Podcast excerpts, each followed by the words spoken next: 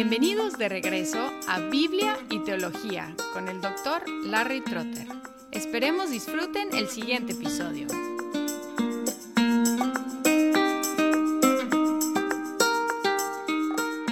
Concluimos en la sección anterior hablando de una acusación contra los cristianos que si seguimos pecando, entonces estamos haciendo a Cristo un ministro, un promotor del pecado, y Pablo rechazó esa acusación contundentemente. Su respuesta positiva encontramos en estos versículos de hoy, Gálatas 2, 19 al 21, en los cuales Pablo describe lo que Cristo realmente hace en la vida de los creyentes, haciendo en nosotros toda una nueva manera de vivir. Esta sección dice, Pues mediante la ley yo morí a la ley, a fin de vivir para Dios. Con Cristo he sido crucificado, y ya no soy yo el que vive, sino que Cristo vive en mí, y la vida que ahora vivo en la carne, la vivo por la fe en el Hijo de Dios, el cual me amó y se entregó a sí mismo por mí. No hago nula la gracia de Dios, porque si la justicia viene por medio de la ley, entonces Cristo murió en vano. Pablo utilizó un tema familiar de muerte seguida por vida nueva, y dice que él murió por medio de la ley. En el 19, pues mediante la ley yo morí a la ley. La ley lo mató, demostrando que era transgresor, muerto delante de Dios y el resultado fue que él murió a la ley en el sentido de abandonar la ley como la manera de estar en una relación correcta con Dios, es decir, abandonar la ley como medio de justificación. El resultado fue que él empezó toda una nueva vida enfocada en Dios. Mediante la ley yo morí a la ley a fin de vivir para Dios. Y aquí él rechaza la idea de que al morir a la ley esto lo librara a ser más pecador. Al contrario, al morir a la ley, lejos de abandonarse a pecar más, Pablo dice que ya tiene una vida nueva enfocada en Dios, para la gloria de Dios. Más adelante en esta carta, Pablo nos va a describir esta vida nueva con más detalle. Pero específicamente aquí Pablo dice que él se identificó con Cristo en su crucifixión. Y la crucifixión de Cristo señaló el fin de la vida antigua de Pablo y el principio de su vida nueva. Quiero señalar dos preposiciones. La preposición por y la preposición con. Al final del 20 dice, se entregó a sí mismo por mí, en mi lugar.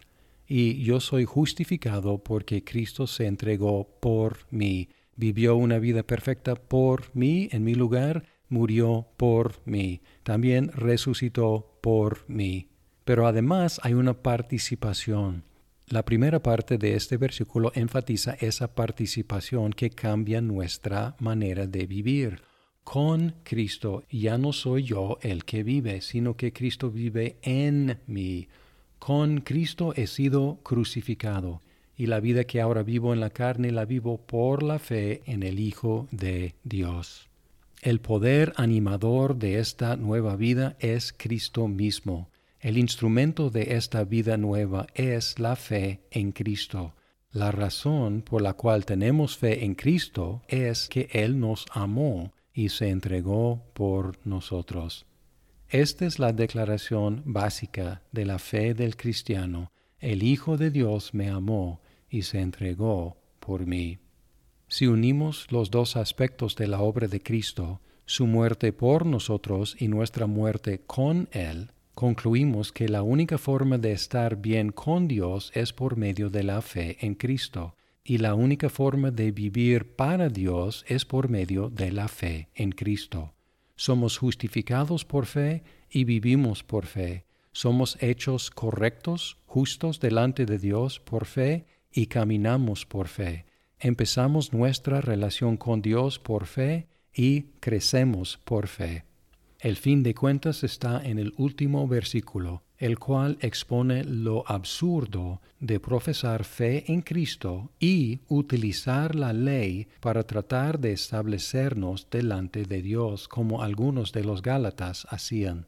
Esa postura hace nula la gracia de Dios y hace la muerte de Cristo no necesaria. No hago nula la gracia de Dios, porque si la justicia viene por medio de la ley, entonces Cristo murió en vano. ¿Cuál aspecto de la justicia viene por medio de la fe en Cristo? Los dos aspectos, nuestra justificación delante de Dios y nuestro crecimiento en la justicia.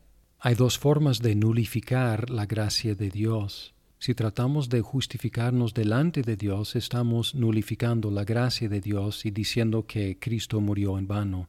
Y si seguimos viviendo como vivíamos anteriormente, también estamos nulificando la gracia de Dios, diciendo que no es suficiente para darme una vida nueva.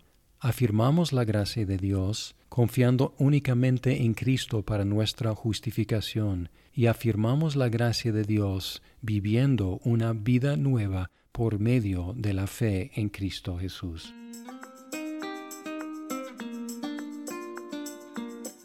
Muchas gracias por escuchar este episodio. Si estás disfrutando Biblia y teología, por favor compártelo con tus amigos. Hasta pronto.